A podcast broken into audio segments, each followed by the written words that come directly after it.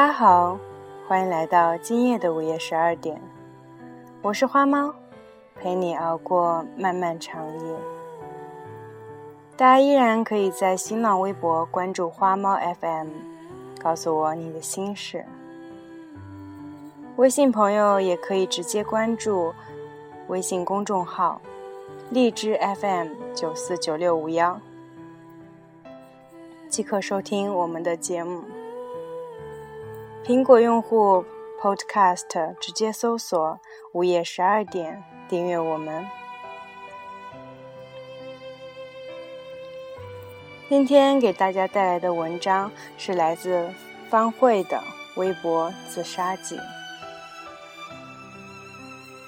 每个早上，我都和自己打赌，男友会回复我的微博。我的眼睛还没睁开。期待就开始苏醒，越来越灼人。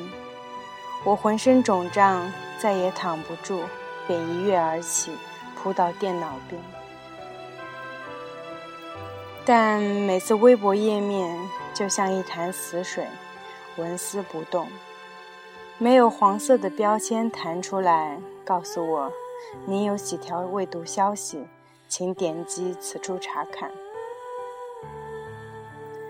我去检查网路，网线插头拔掉再插上，再刷新页面，还是纹丝不动。我去刷牙洗脸，我去吃早餐，乘地铁上班，挤在人群里，摇摇晃晃的拿手机登微博，首页还是纹丝不动。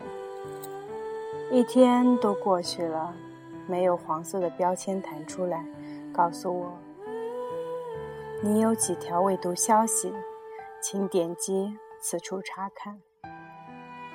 这是有问题的，不对的。因为我知道我的男朋友非常非常的爱我。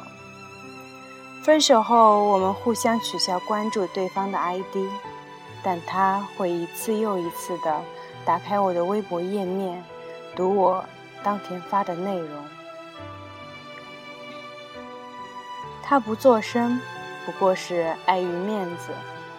他总会做声的，就像去年冬天我发烧掉水，把手上贴着的针头拍下来发到微博上。晚上陆陆续续收到一些回复，有同事的，有大学同学的。那倒数第二条就是他的。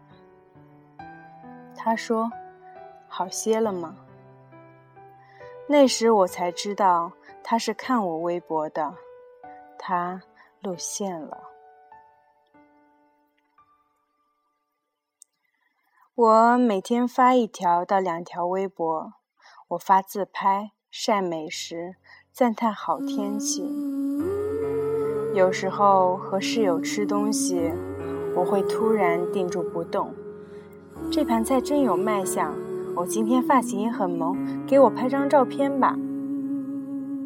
室友就放下筷子、勺子，掏出手机给我拍照。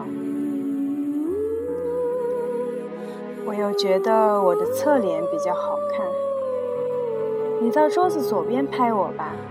左边斜上角差不多四十五度。哎，等会，我先吃东西。在我不经意的时候拍，这样比较自然。室友总是说：“哦，好的，这样行吗？”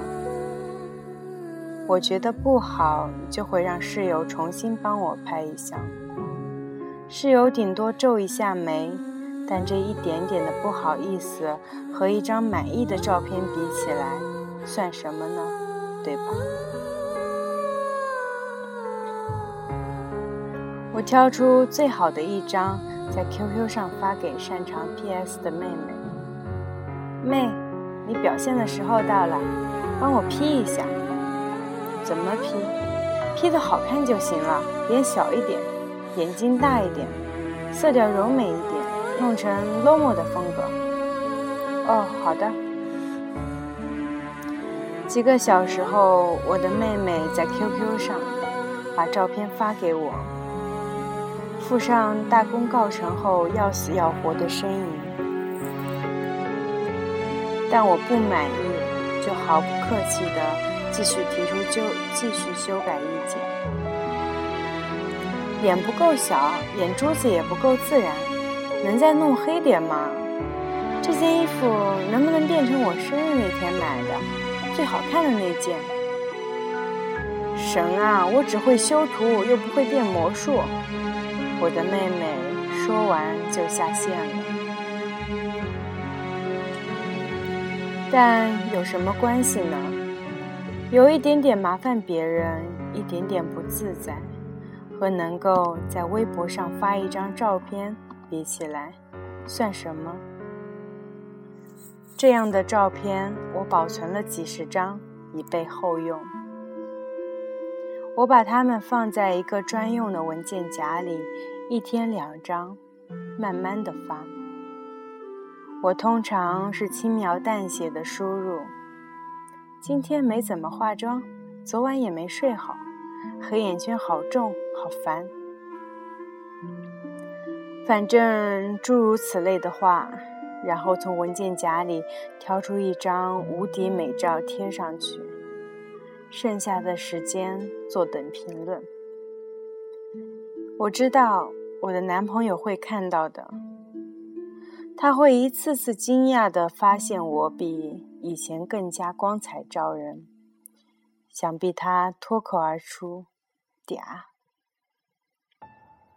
但是他碍于面子，从不作声。我问我的室友：“一个人怎么可以爱面子到这种程度？”我的室友瘪瘪嘴。做了个很美剧的耸肩动作，大概是说 “I don't know”。我的妹妹熟读各路励志心情鸡汤读物，高声朗诵道：“遇到你以前，我不知道我的懦弱；遇到你以前，我不知道我的畏缩；遇到你以前。”一切都在遇到你的那一刻天翻地覆。从此，我是一个胆小鬼。不过，因为遇到了你，爱上了。啊！不等我说完，我的枕头就砸了过去，妹，鸡皮疙瘩落满地。但我心里喜滋滋的。我的男朋友。只是比较含蓄。他的最近一条微博写道：“他奶奶的，梅雨，潮湿，心情烦躁。没人比我更明白，他是在用比较含蓄的方式表达他忍受冷战和思念的折磨，忍着满心疲惫，嘴上却要说因为梅雨而烦躁。”他总会做声的，不过我不知道什么时候罢了。一天下班后，我靠着门问我的室友：“你们认识很久了吧？”室友抬起护着白花花的面膜的脸：“又要我帮你做啥？如果是拍照，就等会儿。”我有些难为情，笑笑。不是拍照了，我下个月拿奖金，请你吃大餐。哇哦，室友很高兴。我伸出一截指头，帮他把面膜上的气泡挤掉。那么现在你帮我发条微博是没问题的喽。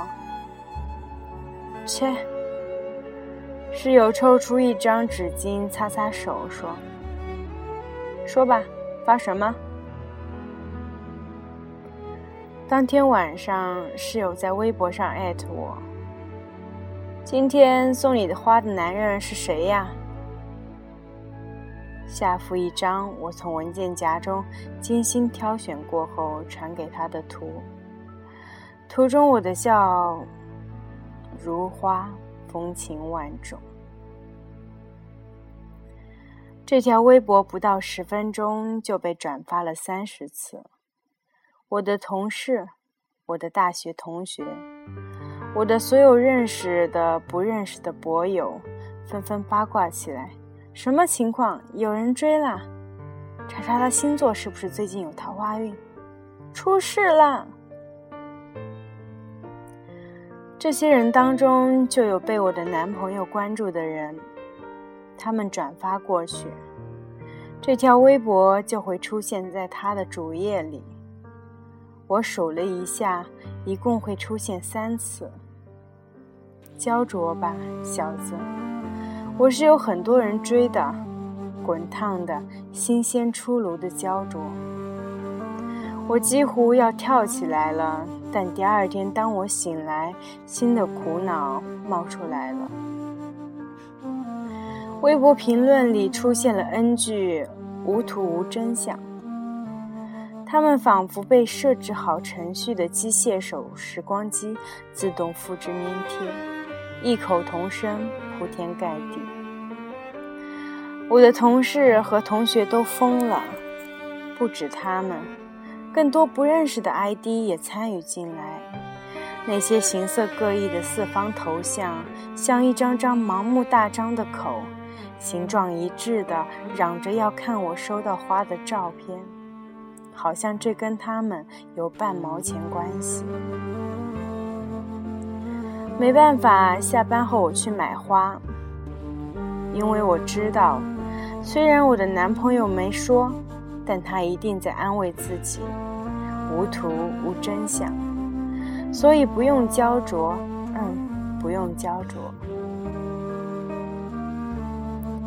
买完花，我打电话给我的妹妹。亲爱的妹妹，我们的感情一直那么好，那么好。你小学的时候，暑假作业在开学前一天才开始写，写不完我就不睡觉，通宵帮你写，写的双手都生了冻疮。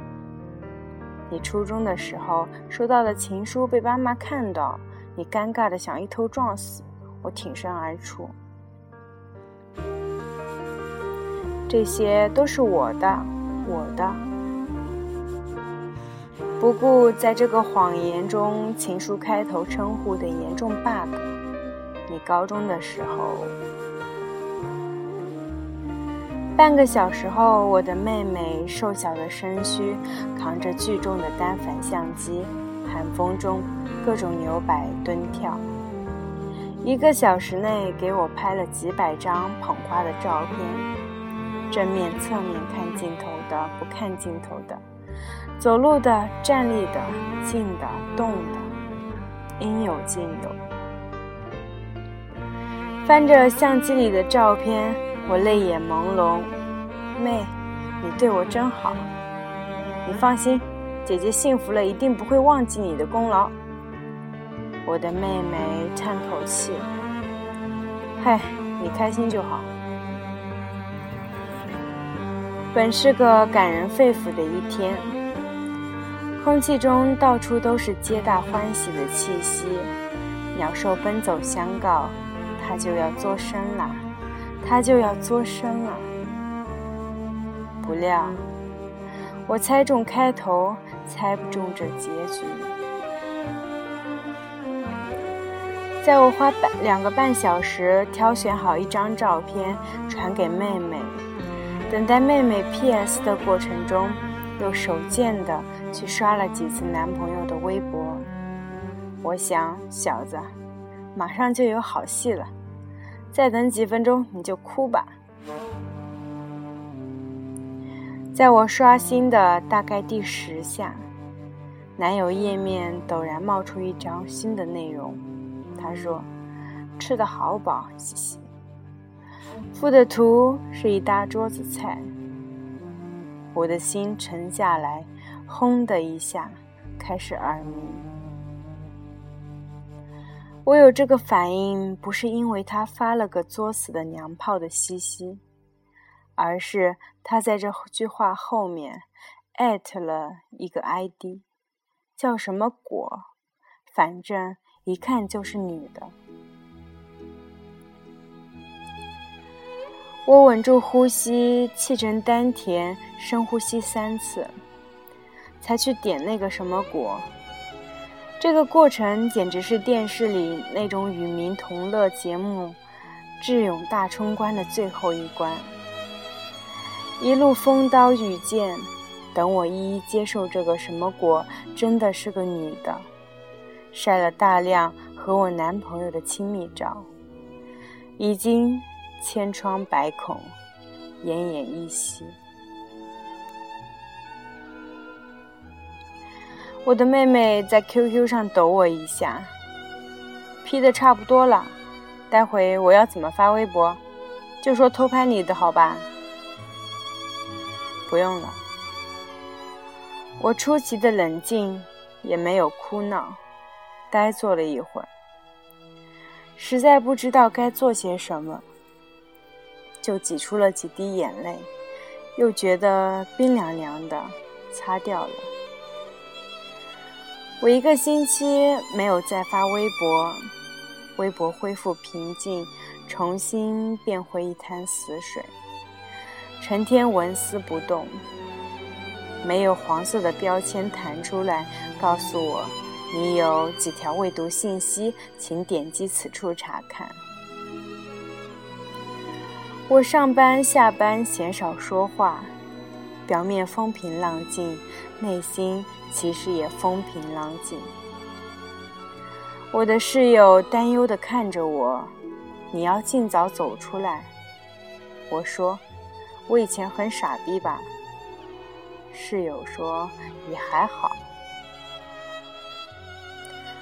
我的妹妹给我拎来水果、酸奶、各种坚果，还有几瓶屈臣氏打折出售的维生素片。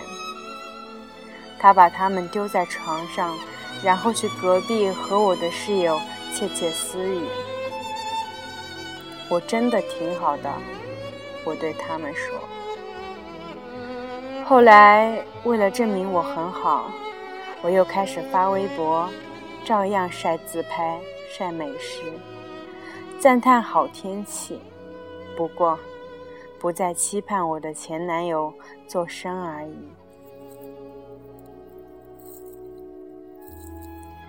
事情转变是在一个百无聊赖的傍晚。那天天下了点小雨，空气凉飕飕的。我下班后晃进附近的全家便利店，跳了几串关东煮，歪在柜台边排队结账。这时，一对男女中学生打闹着走过，女生碰了我的手肘，关东煮纸杯里的汤华丽丽的洒了出来，湿了我的袖口，不是很烫。湿的范围也不大，我不好生气，何况人家一再道歉，我便甩甩手说：“哎，没事儿，没事儿。”但我走出全家，走进凉浸浸的小雨中，我觉得很冷，我把衣袖往上拽拽，把袖子往前拉拉。这时，我才发现我的左手腕非常的不舒服。冷却的咖喱汤汁又黏又腻，映透衣服，湿哒哒的贴在皮肤上。皮肤表面结上一层薄薄的蜡烛油一样的淡黄色凝固体。我从包里摸纸巾，摸到心心相印袋子。一捏已是空的了，我开始不爽，掏出手机发了条微博，真想死。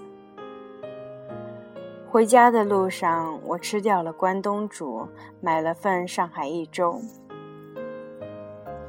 在地铁里摇摇晃晃的看，也许人不多，位子多，也许看到了个把帅哥，总之。我哼起了歌，心情不坏。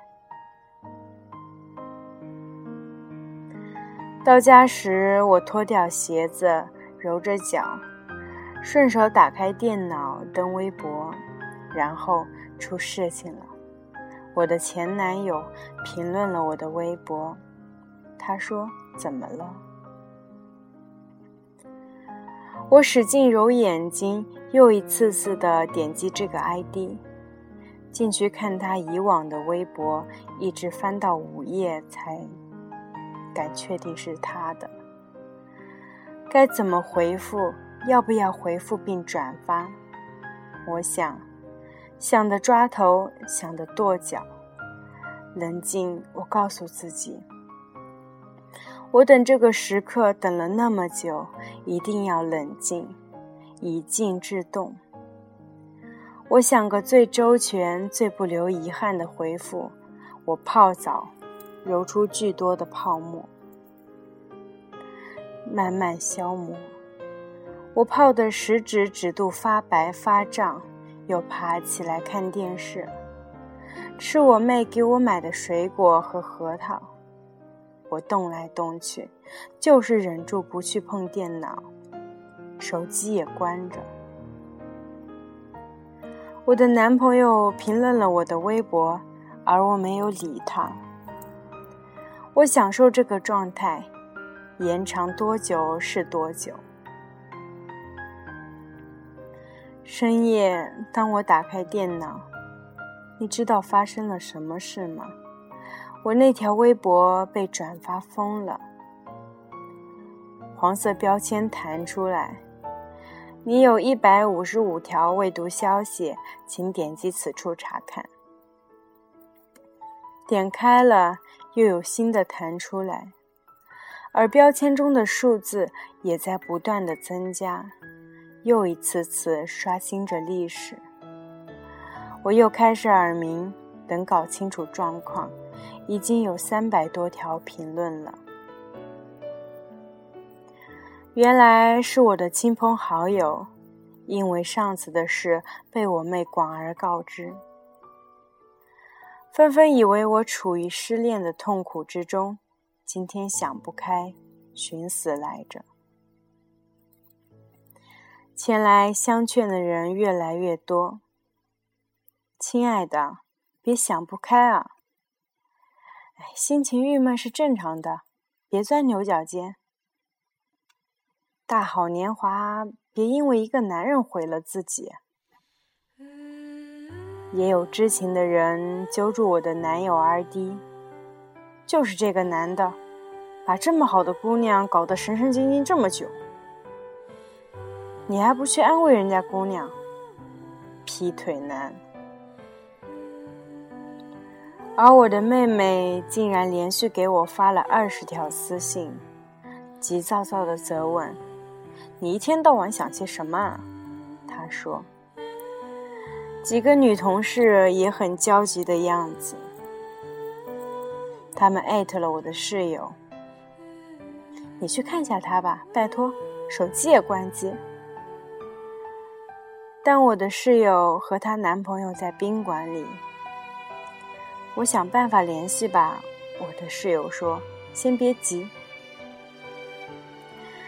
原来我是个自杀的人。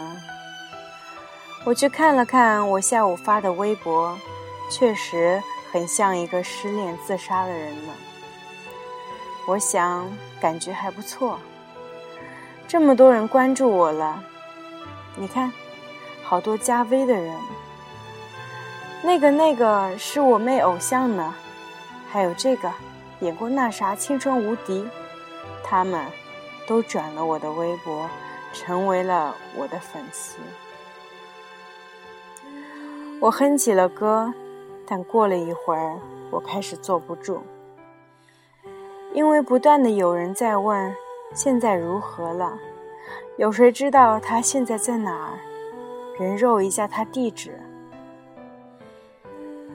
我想起来，我没有想要自杀。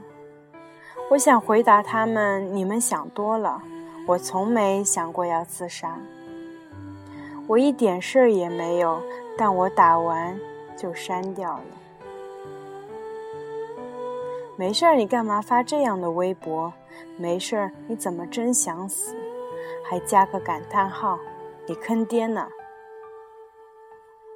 我想，其实是有事的。我下午是心情不好的，是不高兴的。可是为什么不高兴？我只记得咖喱油粘在手上非常不舒服，非常非常不舒服。但我不能这么回复别人，不能告诉他们，下午那时候我只是左手腕不舒服。如果那样告诉他们，人群就会一哄而散，而我被骂骗子。更重要的是，我将有可能这辈子也享受不到这狂欢式的热闹，几百几千条的评论和转发。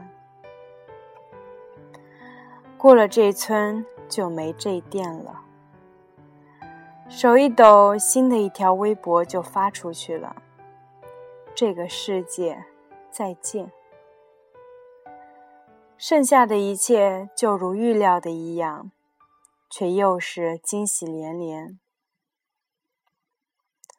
能知道的大多数名人都参与进来了。男友给我发了两条私信，问我人在哪里，立刻告诉我。他在第二条私信里说。我想你小子以前去哪了？你那什么果呢？恶心不恶心？还嘻嘻，娘不娘？我翘起了二郎腿，和醉酒般晕晕乎乎，就像做梦。眨眼的功夫，粉丝就多了上千个，包括微博女王姚晨、微博王子蔡康永。还有些什么虾兵蟹将，作业簿不加微。为了效果逼真，我翻箱倒柜找出了以前学美术用的颜料，把红色涂在左手腕上，拍下来发到微博里。可不就像割过的腕？这是属于你的盛世狂欢呐！我对自己说：“爽吧，”接下来，评论栏里就像在举行一个追悼会，所有人都在拼命从我以前的微博中挖掘真善美。一个美若天仙的姑娘，怎么可以就这么没了？善良的孩子，希望你没事儿。甚至我某年某月发的一张八十五度的小面包照片。也被用来歌颂我的朴素、单纯、美德。而我的老板，一个注册了微博从来都不用的菜鸟，也笨拙的连发好几条来追忆我的好。做事非常认真、严谨，为人乐观可爱，我们所有的同事都爱他。正当我感动的泪眼婆娑时，门被啪啪地敲开了，我无暇他顾，新的消息浮上来。我的大学室友在回忆我在校期间多么关爱姐妹，大冬天的挨个为大家打开水。虽然我记得的是大家轮流为所有人打开水。一个微博一百四十个字不够用，他还开了个博客日志，专门细数这些往事，然后再把链接发到微博里来。我的高中同学、初中同学也都纷纷相仿。门外有人在说：“错没错？是这家吗？就是这家。不开啊！他那个室友啥时候到？”后面就只听到叫我的名字，我知道了，是前来营救的人，真感人。看来也不是只有看热闹的人啊，是有真正关心我生命健康的人啊。我眼眶发红，真想和他们一一拥抱。我再也坐不住。几乎是连滚带爬扑向门把手，但当我伸手的刹那，我看清楚，我手腕上的伤痕已经脱落了一部分，夹得刺眼。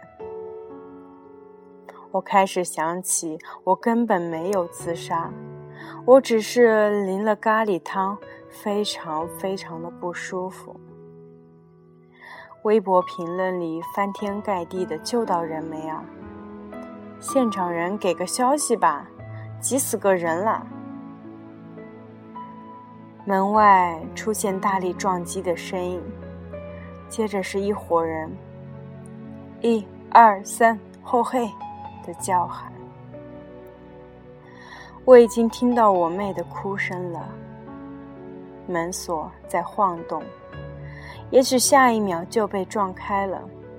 他们会看到安然无恙的我站在这里，桌子上放了画图画的红色颜料。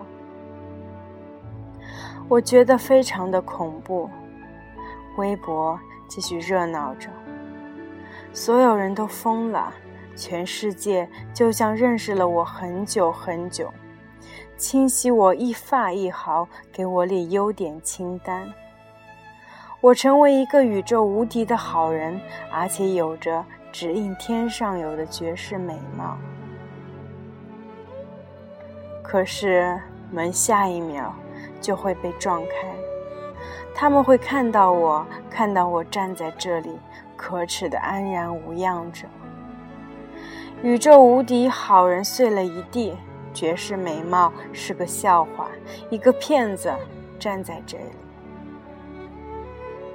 冷静，我告诉自己，这种时候一定要冷静。我抱着头靠到墙边，然后我看到了水果刀。